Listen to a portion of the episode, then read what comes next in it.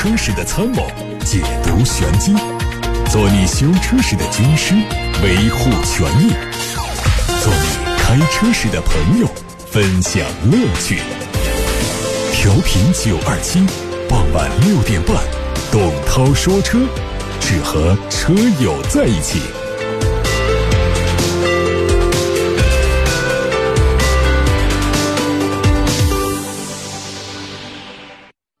欢迎来到今天的董涛说车时间。先看新闻，最近东风日产发布了三月份的终端销售数据，他们的总量达到了九万一千五百六十八辆，同比增长了百分之六。第一个季度累计销售二十五万零九百八十六辆，同比增长了百分之三点四。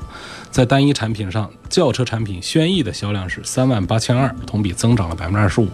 一季度累计销售十万五千六，同比增长百分之二十七。SUV 方面。奇骏三月份的销售是一万八千四，同比增长百分之十一季度销售四万八千九百六十二辆。逍客三月份卖了一万二千八百多台，累计销售三万八千多台，同比增长了百分之十五点七。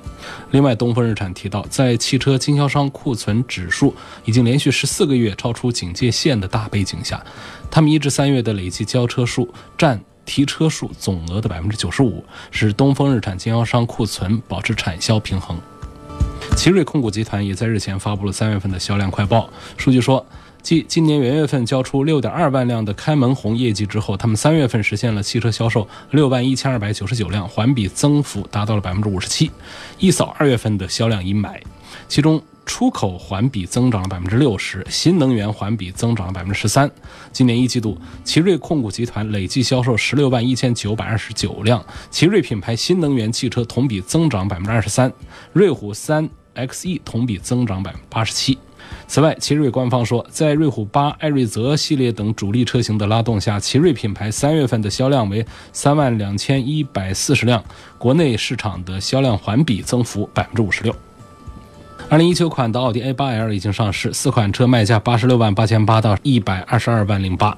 它保留了在售车型的外观，对动力和配置做了一点升级。五零 TFSI Quattro 舒适型的前后座椅都升级成了华格纳真皮，还增加了内部氛围灯、后部音乐接口。五零 TFSI Quattro 豪华型只增加了后排音乐接口，而五五 TFSI Quattro 豪华型增加了通风加按摩座椅、后排音乐接口和高级扩展真皮装备包。五五 TFSI Quattro 尊贵版是更换了全新的顶棚，新车提供两种 3.0T 的发动机，配备48伏的弱混，最大功率分别为281匹和340匹，传动方面是八速的手自一体。昨天海外版全新一代的翼虎国产版本，长安福特的全新 SUV Escape 正式亮相。它采用了美版车型的英文名称和现款国产翼虎采用的欧版车型名称库卡分开区别。四月份，广汽三菱翼哥在珠海国际赛车场举办了发现翼哥激活都市欲望挑战赛的活动。一哥是广汽三菱全新打造的紧凑型的 SUV，适合爱运动的年轻人。它的外观激进有个性，从前往后挑起的腰线配合贯穿式的尾灯，有几分酷配车的意思。作为一台十五万元级别的 SUV，车内空间不是很充沛，但是操控还不错，转向精准。用的动力是全新的 1.5T 双喷射涡轮增压发动机，最大功率有一百二十五千瓦，峰值扭矩是两百五十牛米。用的变速器是八速 CVT。日前，上汽荣威旗下的全新 A 加级轿车荣威 i6 Plus 在上海上市。荣威 i6 Plus 提供 1.5T 和1.6升自然吸气两种动力选择，九款车型，官方价格六万九千八到十一万九千八。作为荣威 i6 的换代，虽然命名为 Plus，但是尺寸和轴距并没有加长。Plus 的意思是在颜值、品质、动力、舒适、智能、安全等六大方面带来升级。而在外观方面呢，它用的是更大面积的前进气格栅，和此前上市的荣威 ei6 比较相近。内饰方面呢，跟 i6 相比，Plus 的设计并没有大的变化，主要的变化在配置上，用上了最新版本的斑马智行解决方案，还有10.4英寸的高清触控电容屏。好，现在开始来解答大家的各种买车、选车、用车提问，接受大家的汽车消费维权投诉。先看来自八六八六六六六六热线电话留言板上的信息。李先生说：“问奥迪 Q7、宝马 X5、奔驰 GLE 谁的性价比最高？”按照现在的这个车型降价这方面综合因素来讲的话呢，应该还是奥迪的 Q7 的性价比要高一些。实际上呢，这个 Q7 啊、X5 和 GLE，如果我们讲都讲新款的话，因为 GLE 马上就要在上海车展期间，就是下下周。就会推出这个新款的奔驰的 GLE 了。那么我们都在这个新款的这个层面上来横向对比奥迪 Q7、宝马 X5 和奔驰 GLE 的话，我不认为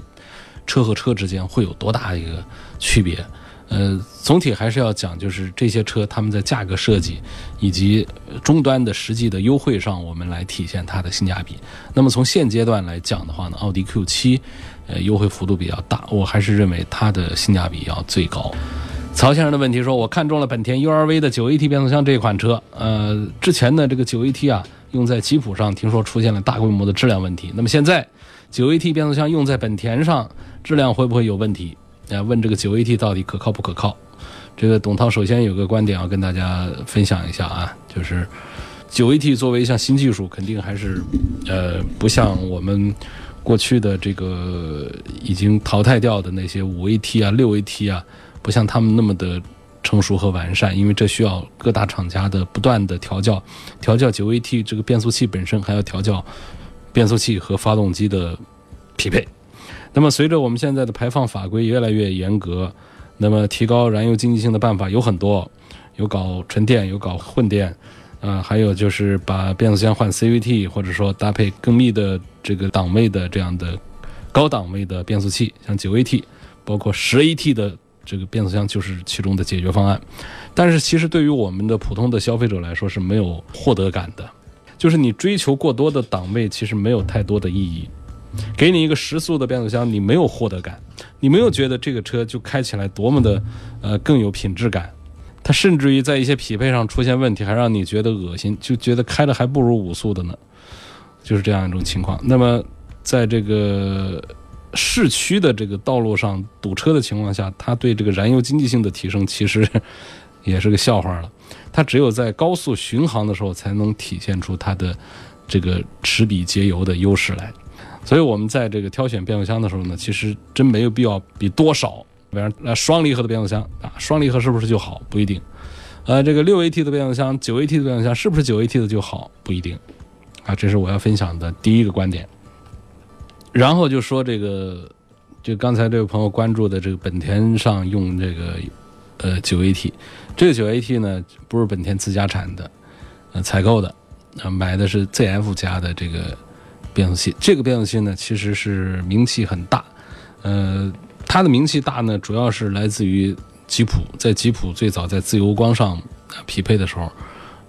出了一堆的这个匹配上的一些问题。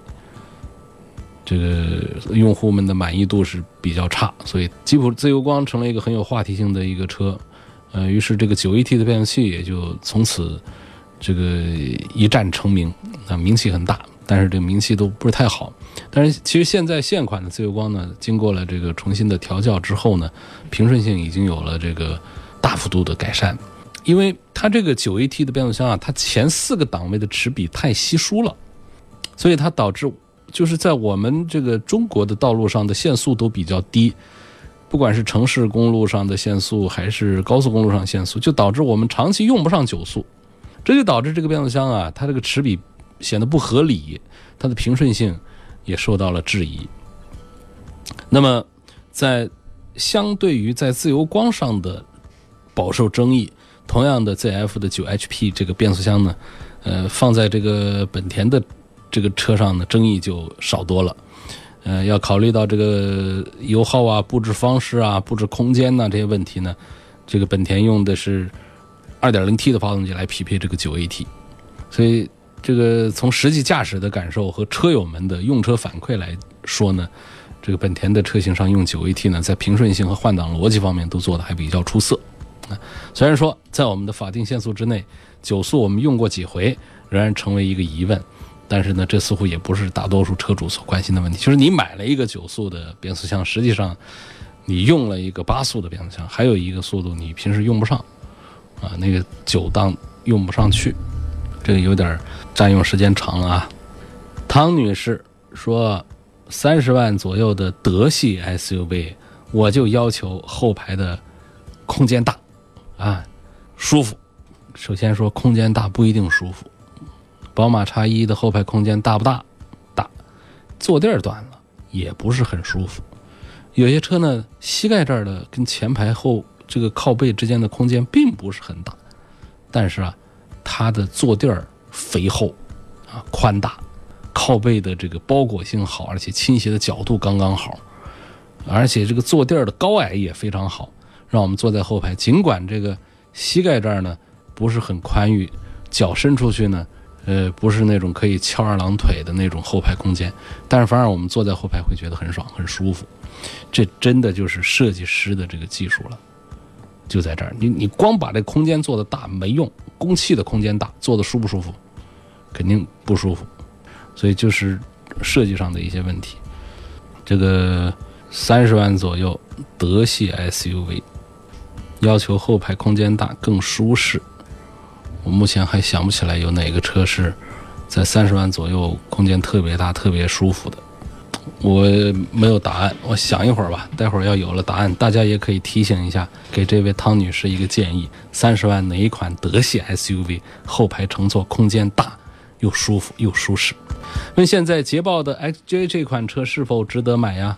呃，车太老了，XJ 啊。实在是问世的时间太久了。那么从这个车本身上讲，我是挺喜欢它的外观呐、内饰啊这种设计上的调性，一点不土豪，啊，但是仍然是很高端的这种感觉。但是车的价格卖的是真心的便宜，呃，以至于这个价格便宜的有点影响了这个车的这个形象了。实际上它是跟 S 跟他们是一个级别的，跟奔驰 S 他们是一个级别的，但是它。这实际的这个价格的话，卖的要比他们要便宜一些。我觉得这个车主要就是问世的时间太长了，从这个技术层面上讲呢，有点老了啊。但是我仍然认为呢，它是还是比较值得买的一个车啊。我推荐还是考虑，因为你买这个捷豹 XJ 的这个价格来说的话呢，你在这个奔驰、宝马、奥迪里面，基本上就是买他们的呃这个很低配的这个车子，那配置就很低了。但是呢，在这个车上，你就是买它的最便宜的，优惠完了六十多万的那个，嗯，它也有三点零 T 的 V 六给你，也有五米二几的车长给你，啊，也有非常英伦范儿的这种这个车身的造型给你，我觉得还是挺有意思的一个车，呃，最终给个结论吧，还是值得买。方先生说，希望从故障率、安全性和内饰动力方面评价标致五零八 L。那要重点分析这车的故障率和安全性，问它是否值得买。呃，故障率没有问题，安全性没有问题啊。这个内饰方面，我觉得也挺好，挺成功的。这次的设计啊，五零八 L 是一款做了加长的内外重新升级的一个全新一代，正经的全新一代。哎，它不像我们呃前两年不是那个雪铁龙的 C 五也出了一个全新一代 C 五吧？那个骗人的，那个其实它就是老 C 五，它改了一改。但这一代的这个标志的五零八呀，它是真的是新的一代啊。所以，我们平时这个车出来之后呢，评价最多的是它的定价有毛病，就是它的定价其实还是呃有一点点贵，因为它的比较好的配置啊，就要到二十多万去了。如果我们买它的十五六万的这种低配的呢，它就是这个。配置上有点寒酸，就这样的让大家比较尴尬的这个选择。你比方说，作为一款正经的 B 级车，如果我们买它的低配，包括它低两配的话，就只有前排两颗安全气囊，呃，这在当下是完全不能接受的。你看到了奔驰、宝马、奥迪豪华品牌，基本上就是见面给你六颗气囊，这不说废话的，这安全保障方面的。呃，还有其他的像这个一些好玩那就是其实没啥用的那些配置，包括天窗真皮这没啥用的，它就是低配的这个标致五零八呢，它能不给也都是不给。那么我们能看的比较合适的这些配置的话呢，基本上要到二十万去了。二十万这个价格，你可知道？你像这个丰田，它出一个亚洲龙，就是二十万的价格，那是什么尺寸的车身，是什么配置？所以就是在。你我们追求这款标致五零八的这个设计呢，就是在我们现在这个常见的二十多万的这个 B 级车里面来选，就是它的造型还算比较新颖，就不像是那几台车那几个老脸儿买这个五零八呢，这方面还是行。那除此之外呢，我觉得可能购买的这种这个价值感还是不太强。反正你不用担心它在故障率方面的一些问题，它用的这些这个总成技术啊，发动机、变速箱啊、底盘呐这些东西都是很成熟的。您正在收听的是董涛说车。来自八六八六的留言，李先生说：“问全铝车身在哪里可以查到啊？这项配置，我的车到底哪儿是铝的？我需要知道。还问就是我车是全铝车身的，但之前车门被撞过，上了钣金，那我是需要换车门还是继续维修？这个全铝车身呢，它不是作为一项配置出现在配置表里的，一般是出现在厂家的这个宣传里面。呃。”全铝车身也不至于哪儿都是铝，身上有很多地方还得用高强度的钢，因为钢和铝呢，它们是互为补充的一个关系。这个全铝的这个说法呢，它其实是一个不规范的。呃，大多数车其实应该讲都是说以钢铁结构为主，在一些部位会用上这个铝。那么一些部位用的多的，我们叫全铝车身，比方说四门两盖儿，啊，包括这个左右四左边两个门，右边两个门，前盖后盖。这基本上就说它是全铝了，那么还有一些呢，它不能说全铝的，它就是指，比方说，它就把后备箱做成一个铝的，或者说前盖做个铝的，或者说翼子板做个铝的，或者只是车门做个铝的，啊，就是这样的一种这个情况。呃，这个全铝车型推出比较多的，像这个捷豹的 XJ 啊，还有奥迪 A 八呀，他们是比较早的这个号称全铝车身的。说这个车门被撞过，上了钣金，那么我是要换车门还是继续修？你现在已经修复了，就问这个问题就没有意义了。你如果说出现了问题要修的话，一般来说这种铝做的门的话都是换总成。下一个问题说，请问因对方全责造成我的车前后防撞钢梁和前悬副梁变形，空调、水箱、大灯等等损坏，问这种情况可以要求对方保险公司？索赔事故贬值吗？这首先明确的说不能，不能。呃，所谓的车辆贬值损失呢，它是真实发生的。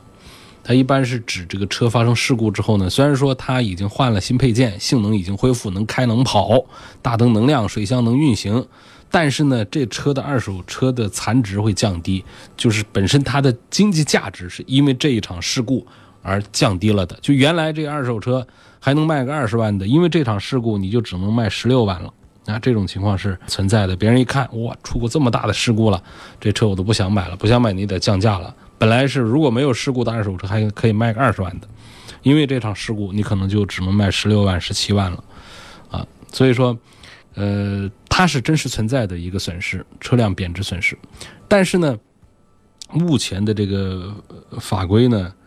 对于这个因事故造成的贬值的这个损失呢，保险公司是不赔的。这个保监会啊是专门做过一个批复的，呃，说呢这个意外事故造成的第三者财产直接损毁，呃，他们是赔的。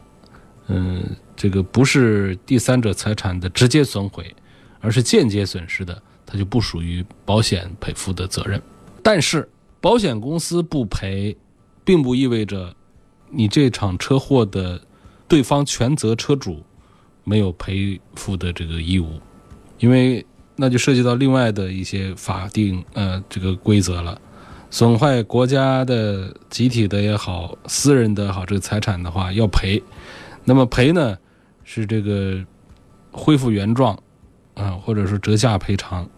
所以这个财产损失赔偿的首要原则还是全面赔偿原则，就是说。只要你的损害和侵权行为存在因果的关系，就有多少损失就应该赔多少损失。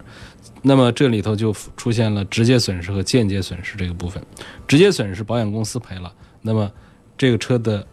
贬值，也就是间接损失，也应该得到赔偿。谁来赔？我觉得应该是这车主来赔。哎，因为你的车被撞坏，尽管是经过了修复，但是贬值显而易见，真实存在。这种损害产生的这个损失，不是以这个呃是不是交易啊这个为条件的，不是说我要卖了它才出现损失，我不卖它，它这个贬值，这个损失也是客观存在的，所以也是该赔。那么关于这个贬值损失，为什么保险公司呃它不能赔这个间接损失？是因为不好认定，它容易造成这个国有。这个资产的这个非正常的流失，因为这个保险公司有这个大多数都是这个国有的，你这个本来可以卖二十万的车，出了这次事故，你说到底是还能卖十六万，还是还能卖十八万？这当中就可能有两万块钱的争议区。这个争议区，如果说它就反正是不好认定吧，它会导致这个国家的一些财产损失，所以干脆一刀切，这个不好划杠杆的、不好量化的这个。间接损失这个区域就不赔啊！我想应该保监会的这个批复应该是带着这么一个本意那在里头，好吧？那么我们的消费者怎么向就我们的车主怎么向对方全责的车主来索赔？那么这个依据是什么？为什么说这个车损失了四万块钱，而不是五万块钱，而不是三万块钱？这说实话我也说不清楚。应该说呢，这个。呃，可以委托有资质的鉴定机构，比方说各地的物价部门、价格认证中心呐这样的地方进行评估。一般情况下呢，就评估这个贬值损失的数额跟这个购车时间、车价、修理的部位、修理的费用啊，这很多方面有关系。呃，要认定起来难度还是很大的。您正在收听的是董涛说车。